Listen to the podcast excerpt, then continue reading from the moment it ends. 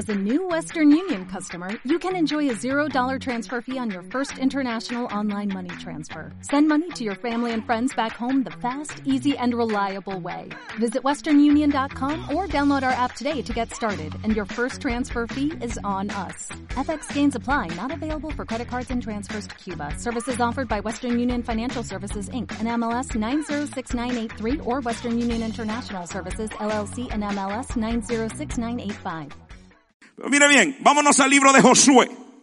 Présteme su atención unos minutos y el Espíritu va a hacer lo que tiene que hacer y va a hablar lo que tiene que hablar.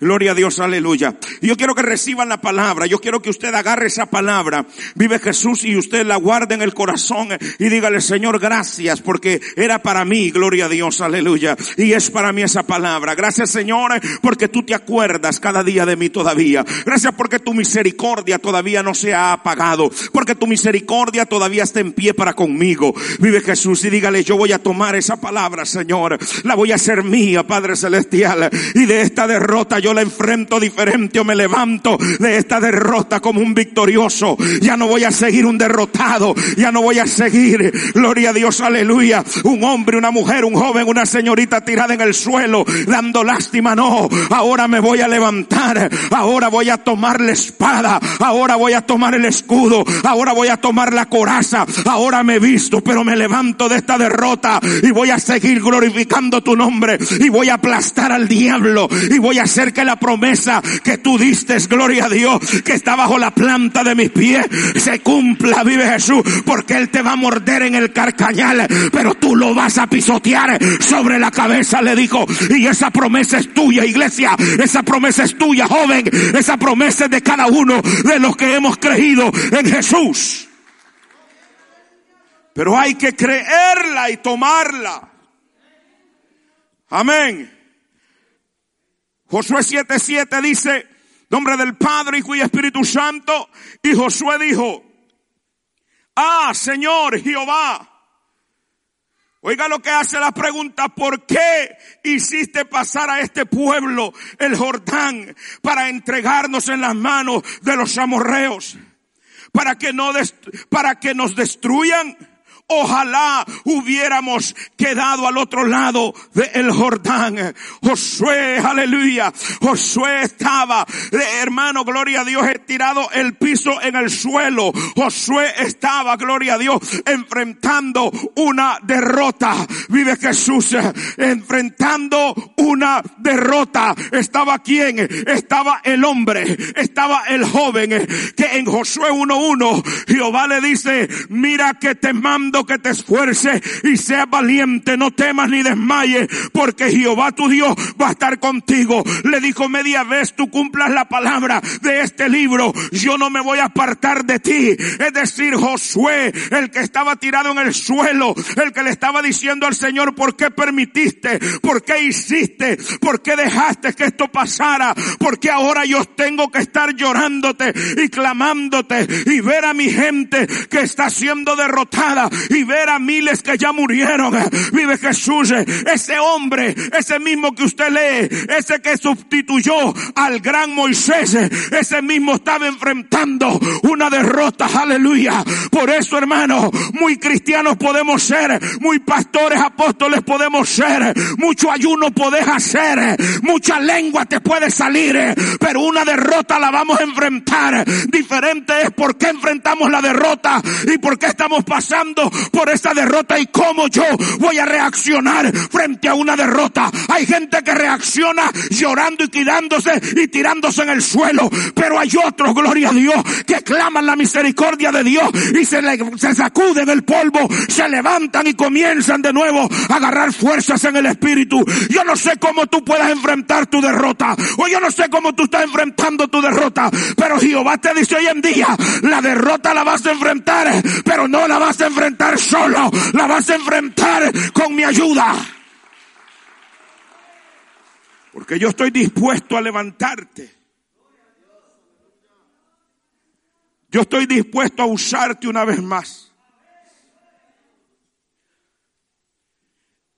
Irrevocables son los dones de Dios. Irrevocables. Nosotros nos podemos siempre lo digo, desenchufar o desconectar, pero los dones no te los quita Dios. Eres tú el que guardas los dones. Eres tú el que guardas el talento. Así como la parábola que le dio uno, dos, cinco. Y verdad, y aquellos que lo guardaron.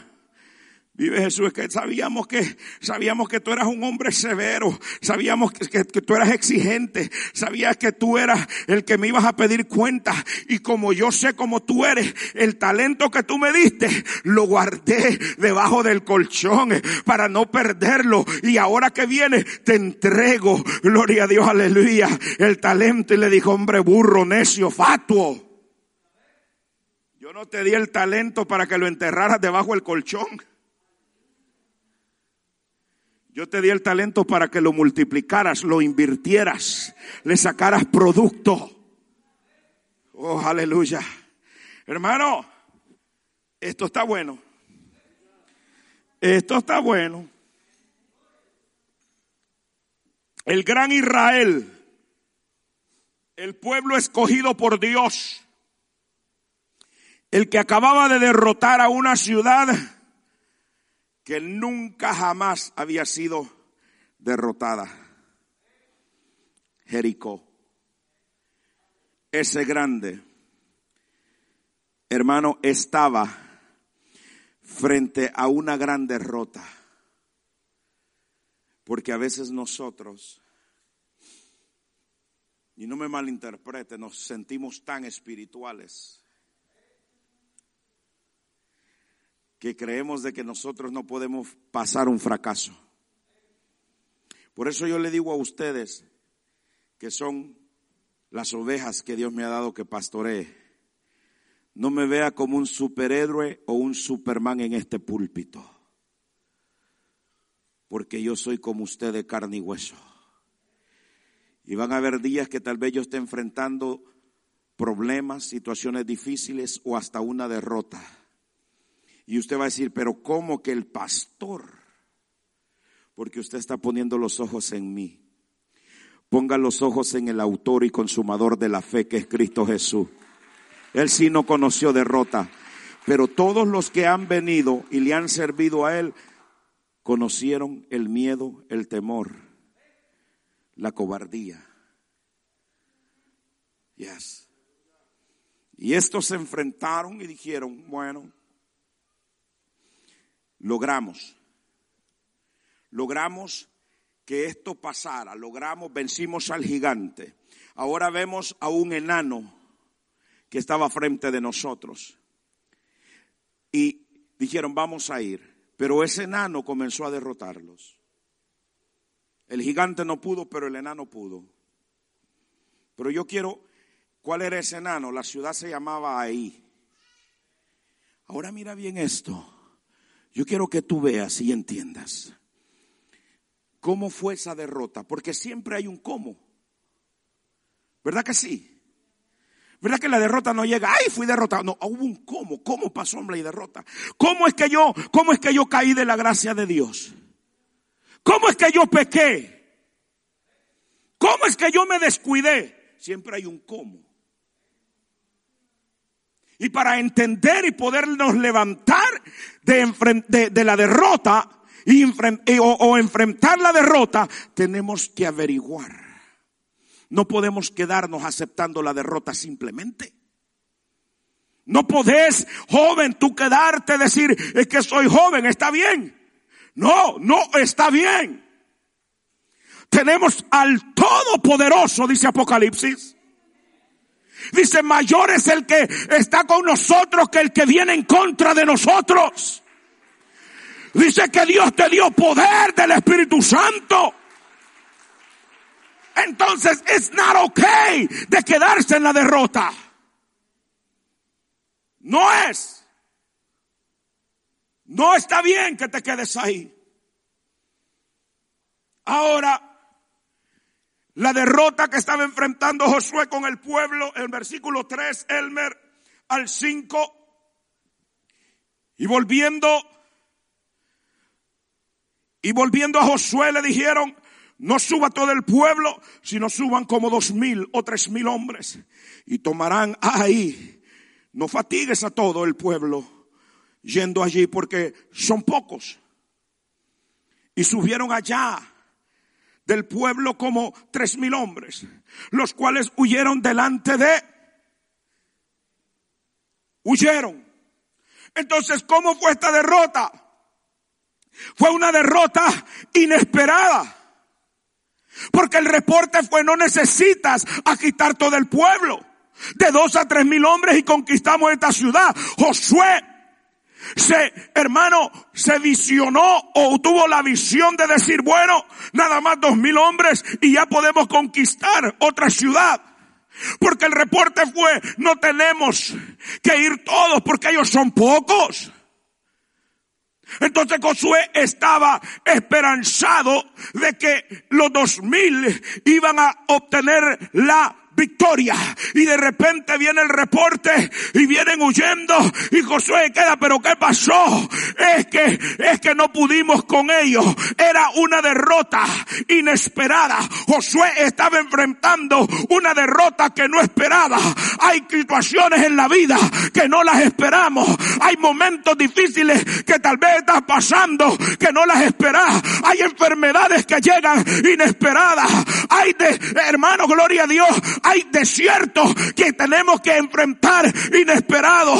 Hay pruebas que tenemos que pasar que no las esperábamos. Pero nosotros, gloria a Dios, debemos de seguir confiando en el Todopoderoso y clamar a Él y decirle, Señor, ¿qué es lo que está pasando? Si yo pude pasar un desierto hace dos meses, ¿cómo es que ahora me enfrento a esta derrota? Era algo inesperado. Hay cosas en nuestra vida que no esperamos. Póneme Lucas 22, 56 y 57. Pero una criada, al verle sentado al fuego, se fijó en él y dijo, también este estaba con él. Pero él lo negó, diciendo, mujer, no le conozco. Momento. Pedrito no se esperaba que lo confrontaran. Pedro no esperó esa confrontación que lo llevó a una derrota. Porque hace unos días dijo, si es posible, yo, doy la vida por ti. Y ahora lo enfrentan. Estaba calentándose en la fogata, viendo que tenían al maestro allí, hermano, amarrado. Y lo que menos esperaba Pedro era que lo confrontara. Era de que le vinieran y le dijeran, tú eres uno de ellos. Oh hermano, hay cosas que nosotros pensamos de que van a salir bien, pero el diablo mete la cola. Y cuando menos, y cuando vienes a ver, comienzas a tener estorbo, comienzas a, a ser señalado, comienzas a ser cuestionado. Pedro no se lo esperaba.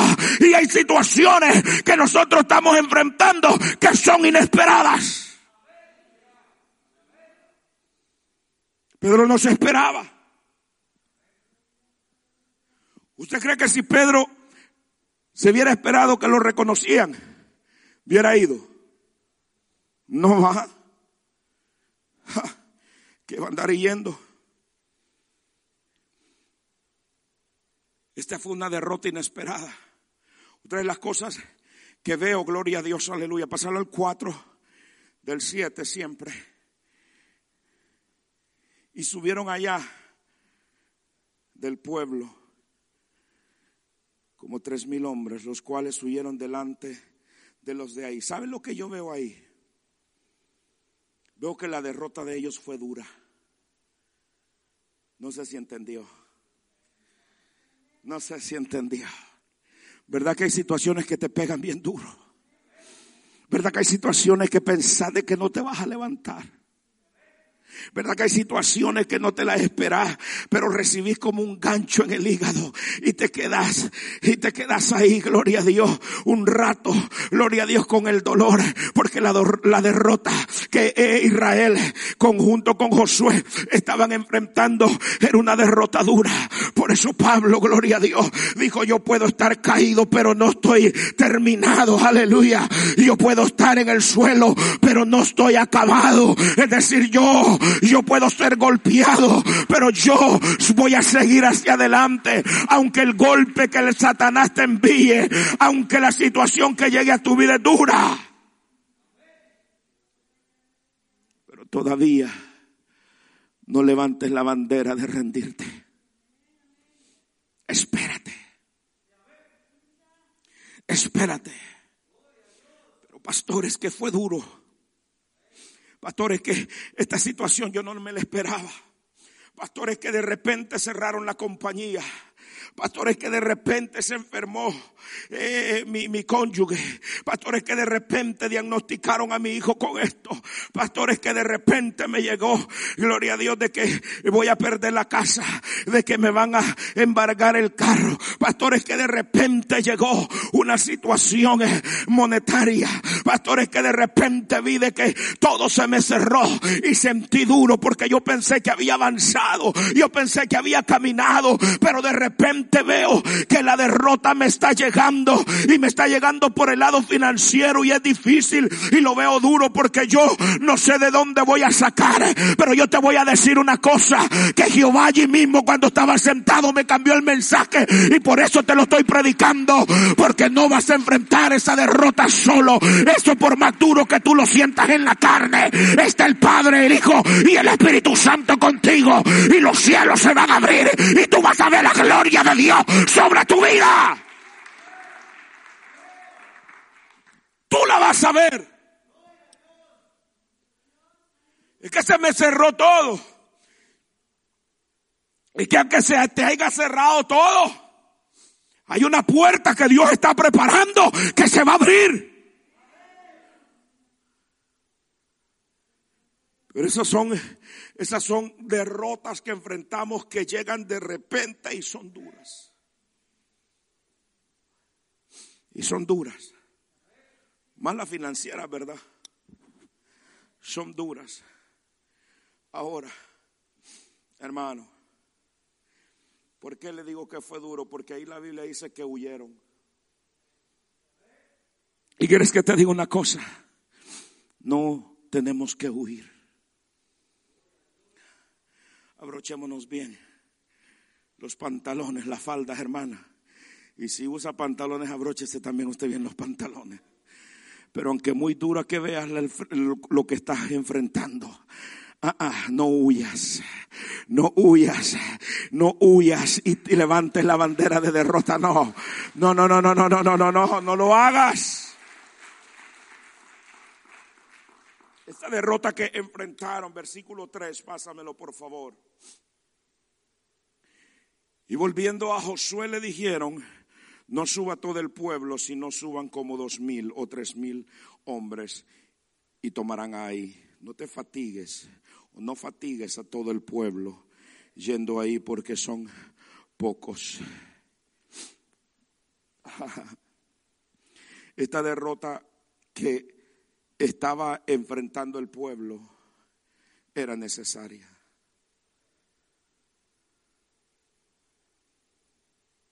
Y ahí es donde cambia Dios todo para nosotros. Porque hay derrotas que son necesarias que lleguen a nuestra vida. Porque a veces nos hemos descuidado tanto. Hemos creído de que nosotros ya podemos sobrevivir sin la ayuda de Dios.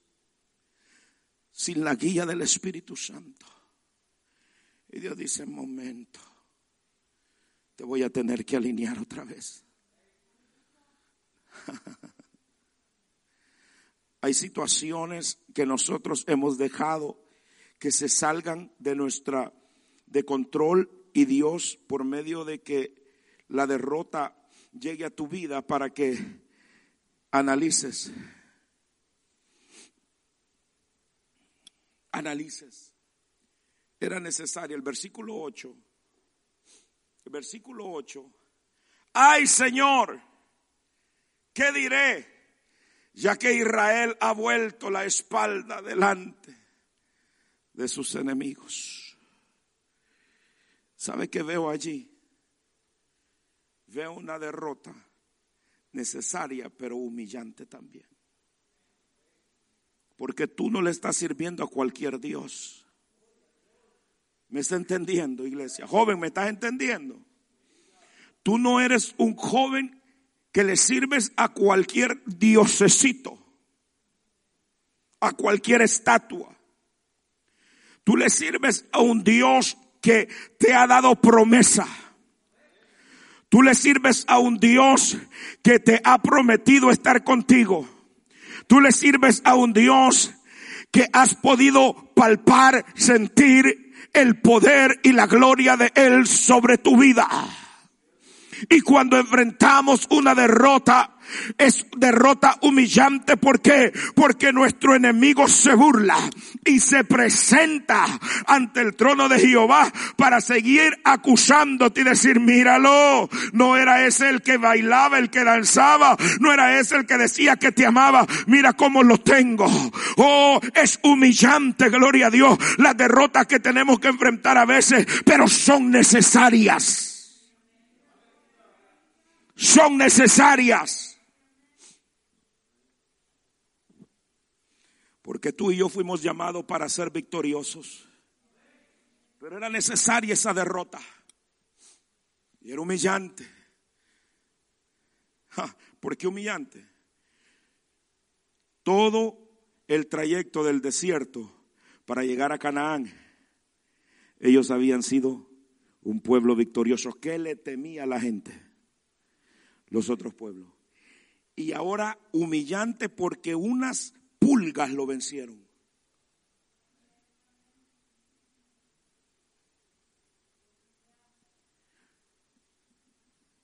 Unos ranacuajos, dijo uno, lo vencieron.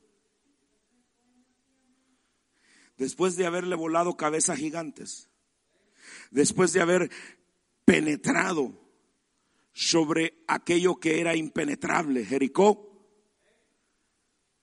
unos talepates, como buen salvadoreño, comenzaron a picarlos y los hicieron correr. Porque esa es estrategia del diablo. Pero a la vez esa misma estrategia que el diablo está contento es que Dios se lo ha permitido para que nosotros reaccionemos de algo que hemos hecho o de algo que vamos en el futuro a hacer y Dios te está llamando la atención. Si me está entendiendo? Y esa derrota, hermano, les costó a ellos. Ahora, ya vimos cómo fue la derrota de Israel. Ahora hay un por qué Israel fue derrotado. ¿O no cree usted eso? Vemos un por qué fue derrotado. Israel, primero, lo que veo yo ahí, que Israel estaba demasiado confiado. En el versículo 3 que volvamos ahí de ese mismo, usted ve que le dijeron que, que no vayan todos, ¿verdad? Sino que dos mil a tres mil. ¿Qué le da a entender eso a usted? Bien confiados. Bien confiados. Porque a veces nosotros confiamos mucho en nuestras habilidades, ¿verdad? Nosotros confiamos mucho en nuestro carácter. Nosotros confiamos mucho en nuestra personalidad. Nosotros confiamos mucho en que es que yo ayuno. Es que yo oro. Es que yo esto. Es que yo lo otro. Entonces tú estás confiando tanto en tus dos horas de oración y pensás de que el enemigo no va a poder vencerte porque estás tan confiado de que ayunas dos veces a la semana, de que te levantas a las siete y a las doce estás entregando. Y si el diablo no tiene nada, el diablo no puede conmigo. Oh, es que yo tengo la gloria de Dios. Oh, es que yo tengo la unción de Dios. Nos confiamos tanto que descuidamos. Que descuidamos de que el ego del ser humano crece mucho y cuando crece comenzamos a apartar al Espíritu Santo de nuestra vida. Y llega una confianza que se convierte en arrogancia humana. Y por eso Dios tiene que abrirnos los ojos otra vez o llamarnos la atención.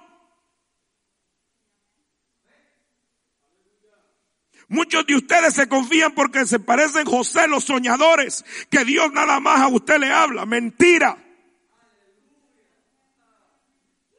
No todos los sueños son de Dios. A veces las grandes hartadas que nos pegamos nos hacen soñar. Y es que pastor, yo no pude dormir. Es que fíjese, yo no sé qué Dios tiene conmigo, que yo no puedo, es que yo me, yo no puedo dormir, no puedes dormir porque tragaste mucho. Y crees que es el Espíritu Santo porque llegamos a tener tanta confianza en nosotros mismos que pensamos que solo la voz de Dios podemos escuchar. Y que cada vez que escuchamos algo es Dios. Y eso te va a llevar a una derrota. Porque cuando eso comienza a crecer a tu vida, ni a los líderes que están sobre ti querés escuchar ya. Porque si mentira, pero si Dios a mí me lo reveló.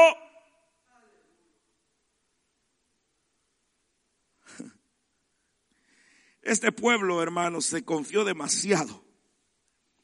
Demasiada confianza tienes tú a veces.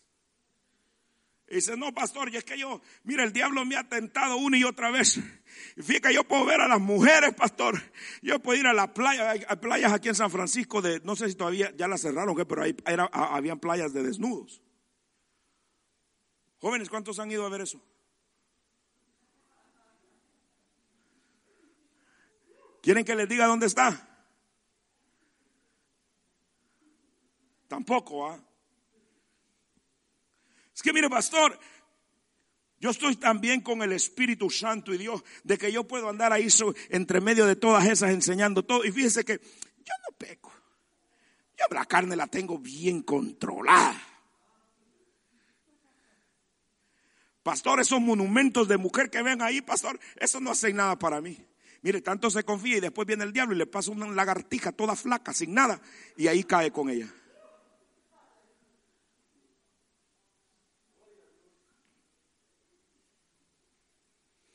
El cristiano se confía tanto, demasiado. Y se quita, cuando nos confiamos tanto, nos quitamos lo que es, en Efesios conocemos como la armadura. Es como el que Dios lo sacó de la drogadicción. Y se confía tanto ya y dice, no, pastores, que yo puedo estar delante de aquellos que están allí con mis amigos y todo. Yo ya me siento capaz y cuando venías a sentir, ya estás inyectándote otra vez ya estás tomando. Ya andas, ¿cómo le decimos el, el uh, uh, o cómo le hacen? Cuando están, andan medio. ¿Y por qué? Ay, ¿qué pasó con el hermano? Se descuidó tanto y se confió tanto de que una garrapata lo vino a hacer caer. Así estaba Israel ya derrotamos a Jericó, ya no necesitamos tantos. Ya nosotros podemos lograr esa, e, e, esa pequeñez, nosotros la podemos vencer. Mm, tremendo, ¿verdad? Demasiado confiado, hermano. 14, Marcos, Marcos fue o Mateo que te di, Marcos 14.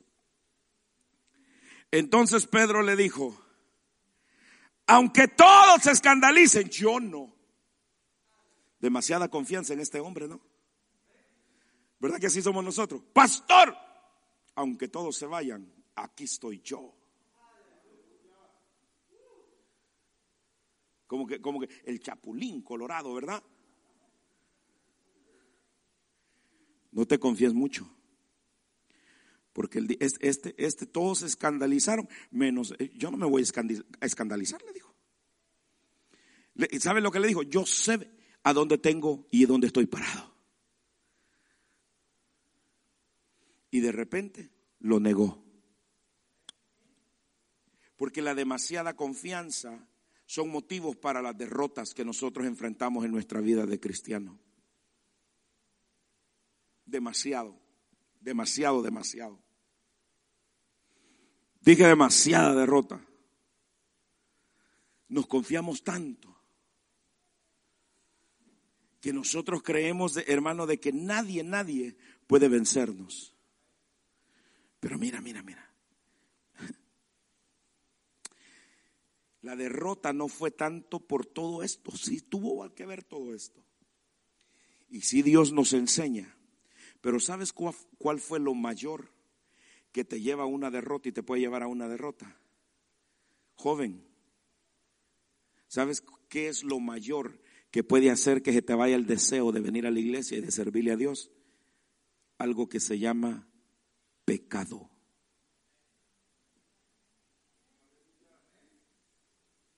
El pecado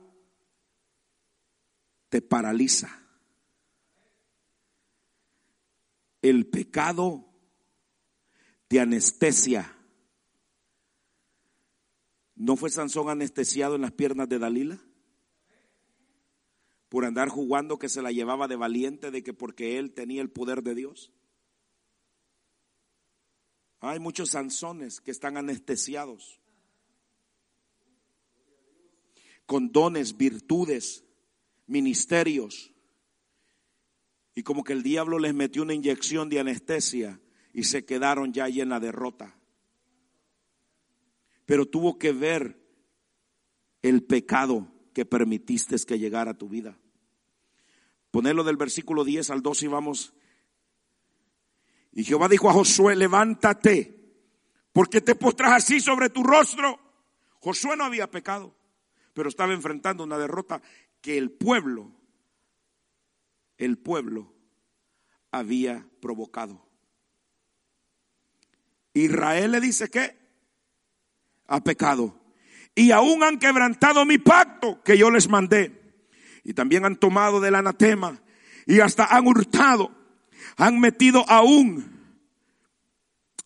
y hasta aún han hurtado han mentido y aún lo han guardado entre sus enseres.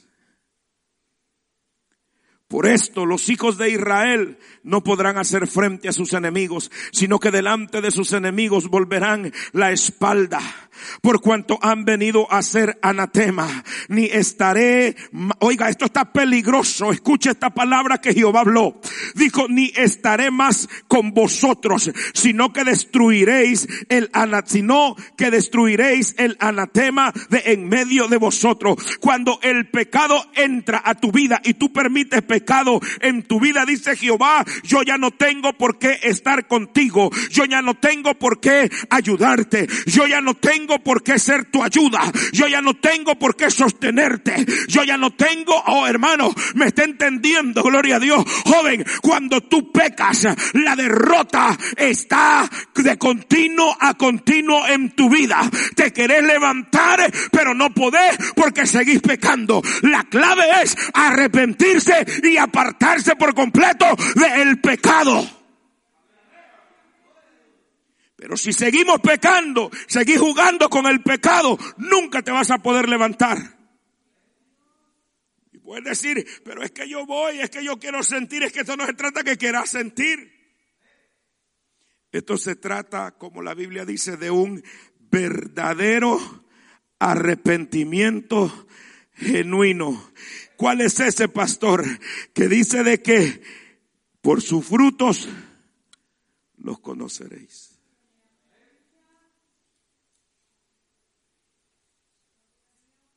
Josué estaba tirado. Es como, póngase en la posición mía, que yo veo jóvenes que tienen, yo veo damas que tienen, yo veo caballeros que tienen, que Dios les ha entregado. Y yo los veo tembeleques espiritualmente. Yo los veo de que, hermano, casi se la viven siempre derrotados. Yo le digo, Señor, oiga esto, Padre, pero yo le he dicho así. Oh, Señor, pero tú dices de que el manto que tú has puesto sobre mí trae la cobertura. La iglesia está bajo el manto pastoral, no apostólico, porque usted, usted póngase apóstol, pero yo no. Pastoral.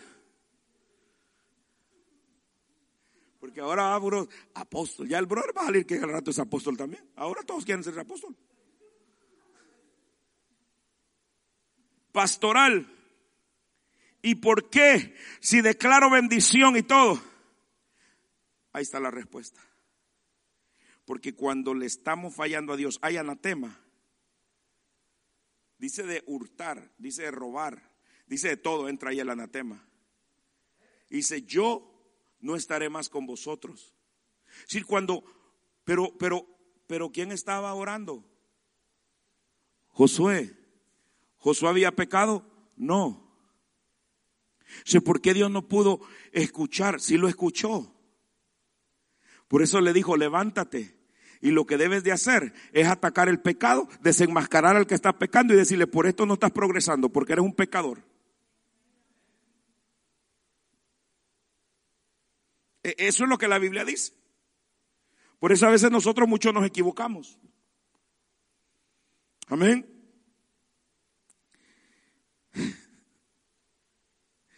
Mira hermano, este pueblo no era el pueblo. Ponelo primero de Corintios 12. De manera que si un miembro padece, todos los miembros se duelen con él. Y si un miembro recibe honra, todos los miembros con él gozan. Pastor, ¿qué quiere decir eso? Todos componemos el cuerpo de Cristo. Todos somos, somos un, un, miembro activo en el cuerpo de Cristo. Usted es dedo, usted es mano, usted es cabeza, usted puede ser pie, usted puede ser cola, usted puede ser codo.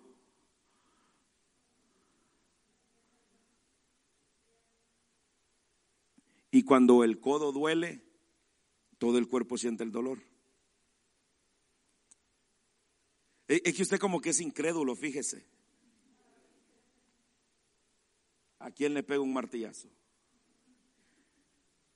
Pégase un martillazo. O no, no, vayamos tan lejos. Cuando nosotros a veces, ¿verdad? En, las camas, en las orillas de las camas. Vamos bien tranquilos de repente. Hermano, siente el dolor aquí, pero usted lo siente por todo el cuerpo. ¿Sí o no? Eso es lo que Pablo le estaba diciendo. Es lo que, lo que Acán hizo de robar el anatema, lo estaba sintiendo todo el pueblo. Por eso, tú que eres del cuerpo de Cristo, compórtate como hijo de Dios. Honra a Dios en el lugar donde andes y con quien estés. Da tu testimonio. Hazte respetar como hija de Dios y como hijo de Dios. No eres un payaso de ningún circo. Eres un hijo y un miembro del cuerpo del Todopoderoso. Porque cuando actuamos como payasos, no dicen, mira el hermano, dicen, mira los cristianos. Cuando tú andas tomando y haciendo pecado allá afuera, y los demás te ven, dicen, mira el cristiano. Cuando tú hablas vulgaridades, la gente te dice, mira los cristianos. No dicen, mira, mira, mira Carlos. No dicen, mira, mira cómo son los cristianos. Porque cuando honramos a Dios, honramos también todo el cuerpo. Porque cuando halagan a un cristiano, halagan todo el cuerpo de Cristo.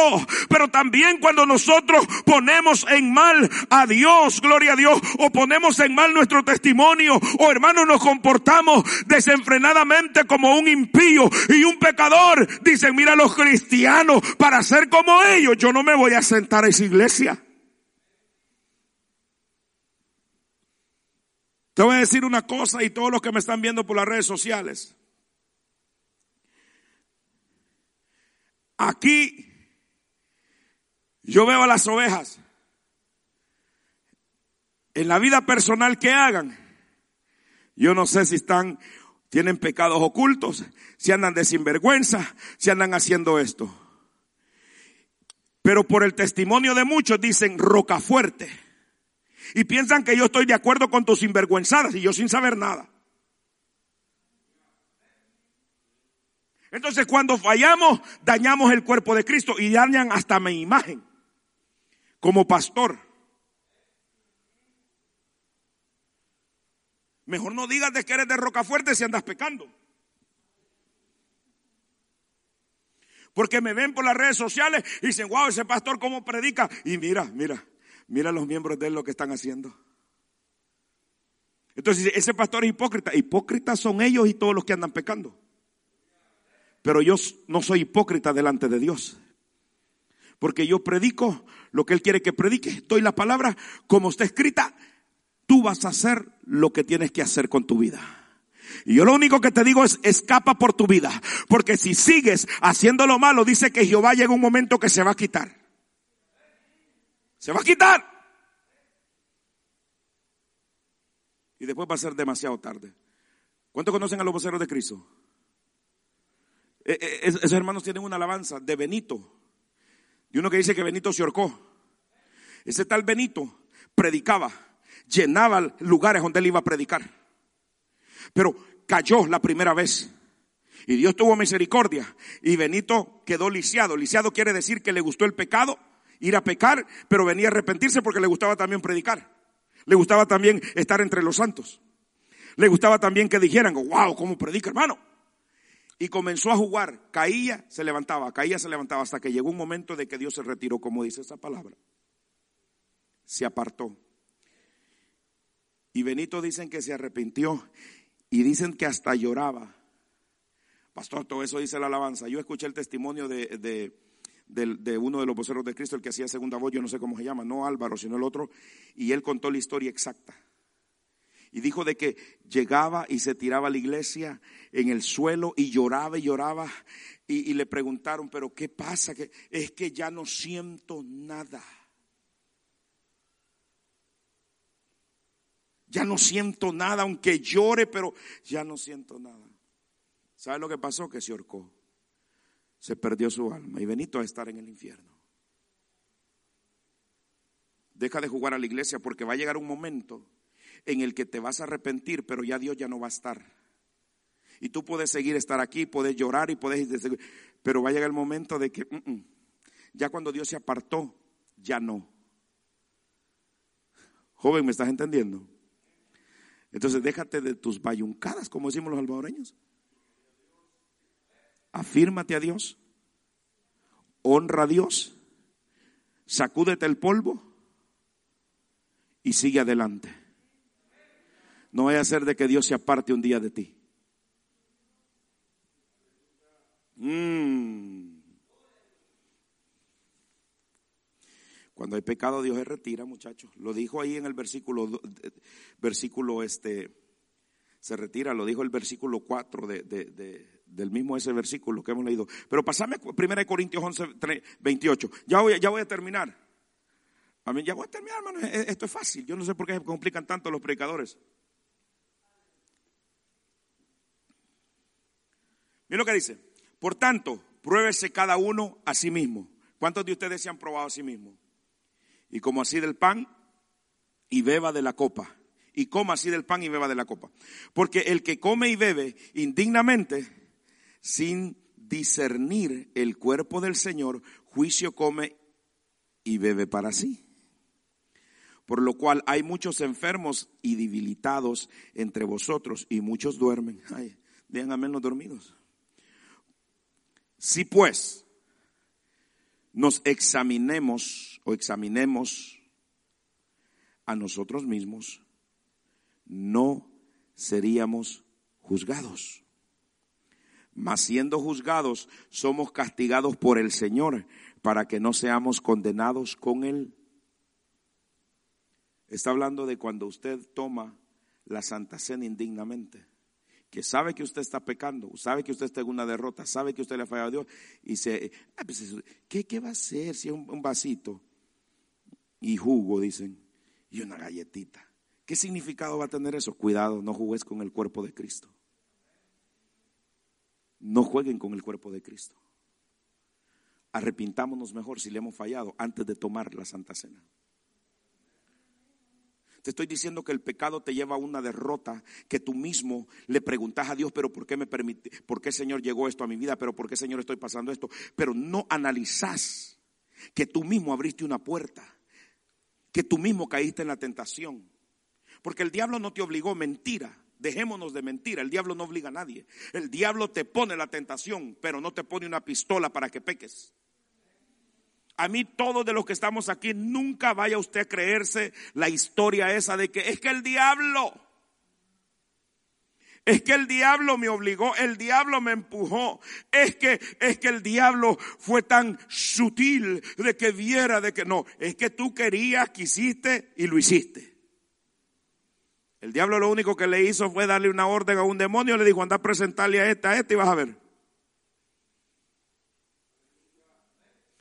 Pero ¿saben por qué? Porque no hay sometimiento. Termino. Aparte de que Josué estaba chillando y llorando, Jehová le dijo, levántate. Oiga la palabra, qué linda. Ponémele ese versículo. Que, ¿Cuál era que él te dijo? Eh, donde dice que te levantes. Creo que fue el 4, 5, 6, 7, 8. Y Jehová dijo, mira, ni le llegué, pero ahí iba. Me quedé en el 8. Y Jehová dijo a Josué, ¿qué le dijo? De ahí sale otro mensaje. ¿Pero qué le dijo? Repite iglesia, lea, grite. ¿Qué le dijo?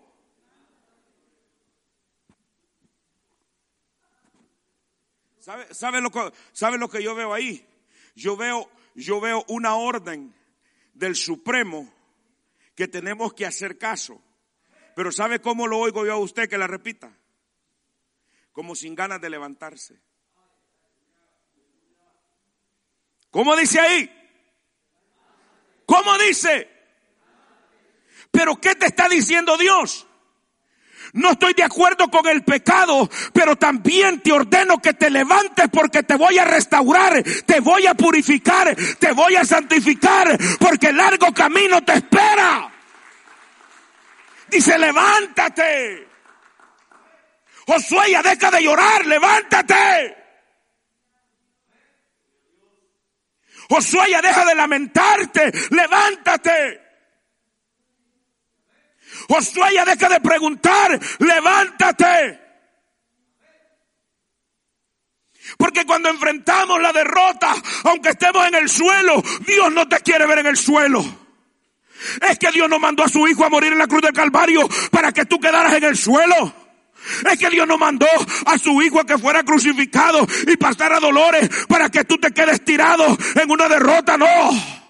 Él fue hasta el infierno, le quitó las llaves del Hades al mismo Satanás para que cuando llegaras tú y cayeras no tuviera el control sobre tu vida, sino que el mismo Dios resucitó para decirte si yo me levantara entre los muertos, tú te puedes levantar de una derrota.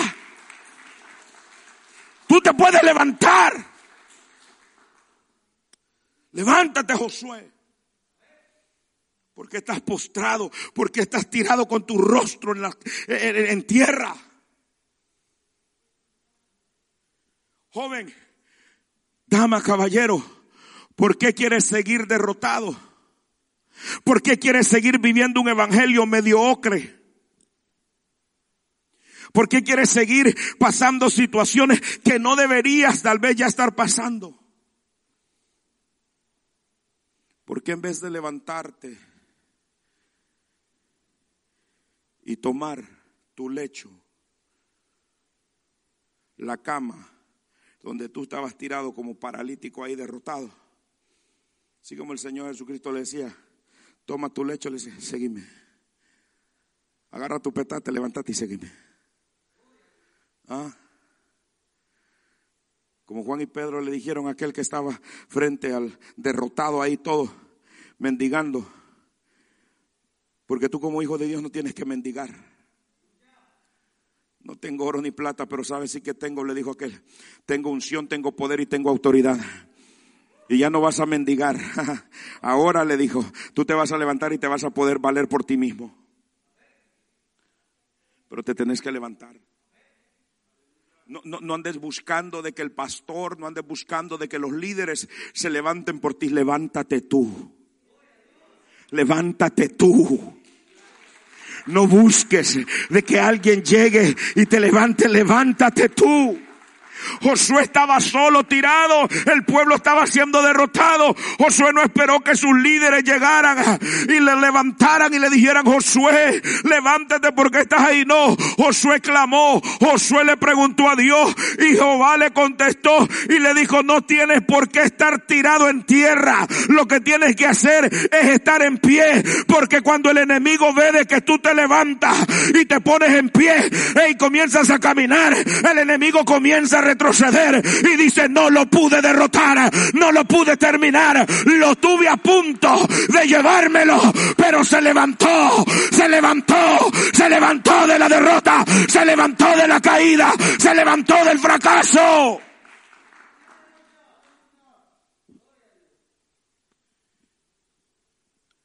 El diablo tiene que salir huyendo. La restauración de Dios viene a nuestra vida. Josué juzgó al pueblo, claro que sí juzgó.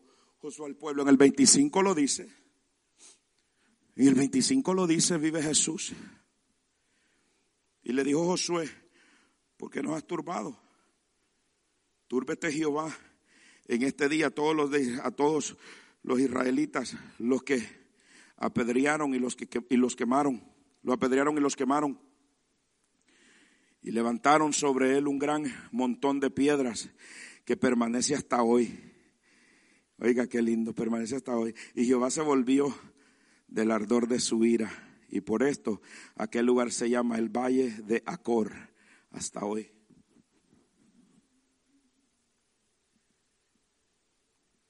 Deuteronomio 13, 10 dice,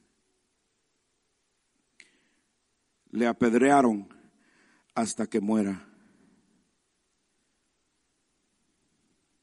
Le apedrearás, perdón, hasta que muera, por cuanto procuró apartarte, apartarte de Jehová, tu Dios, que te sacó de tierra de Egipto, de casa de servidumbre.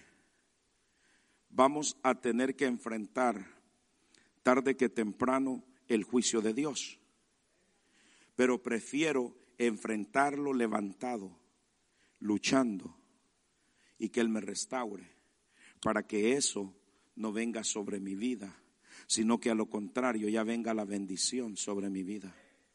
He pasado un año terrible, he pasado dos años, he pasado meses terribles, pero era porque yo no quería levantarme.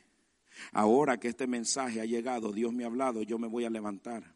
Si yo me voy a levantar de este lugar y me voy a ir a mi casa, y voy a ir siendo un joven, una señorita, una dama y un caballero restaurado creyendo de que en mucho tiempo el diablo me hizo creer de que yo ya no podía hacer nada, de que yo tenía que vivir esclavizado a, al juego de él. Pero Dios te está diciendo, Dios te está hablando, Dios está tocando una vez más la puerta de tu corazón. Y diciendo, abre la puerta. Después Israel obtuvo la victoria, claro que sí, tuvo más victorias.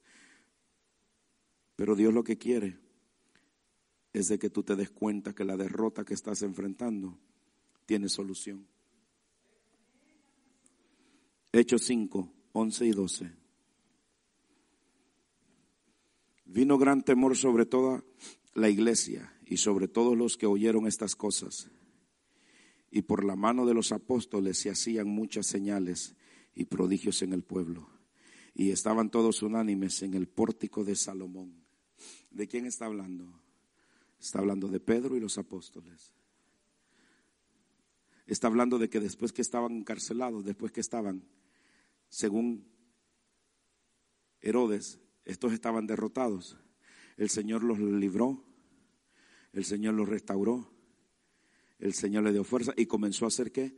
Prodigios y milagros. Y la misma gente comenzó a tener temor de ellos, no de al Dios que ellos servían. ¿Qué es lo que Dios te quiere decir? Si tú le abres tu corazón y te levantas de la orden que Él ha dado, levántate de tu derrota. vas a hacer maravillas en las manos de Dios. Y el diablo una vez más te va a tener miedo y va a retroceder cada vez que te vea y va a temblar cada vez que tú abras tu boca. Oh, aleluya, y va a tener que salir huyendo cada vez que doble rodillas. Pero tenés que levantarte de la derrota. Hmm.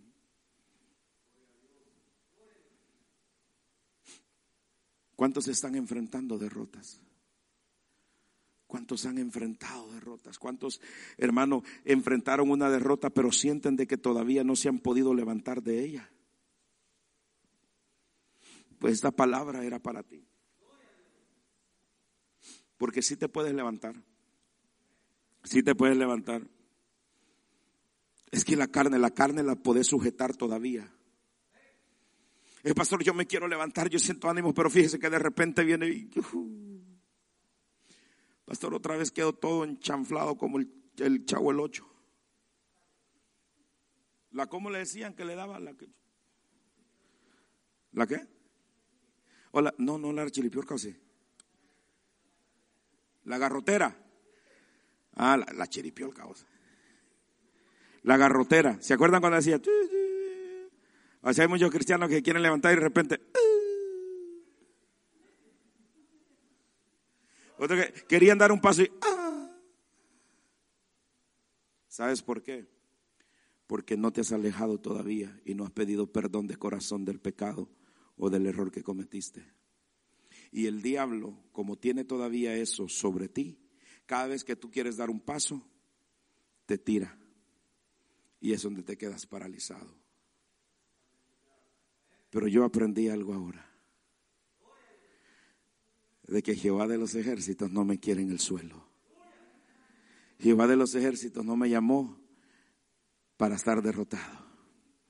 Jehová de los ejércitos no me llamó para hacer cola, sino para hacer cabeza. Jehová de los ejércitos no me llamó para estar debajo del problema, sino sobre el problema.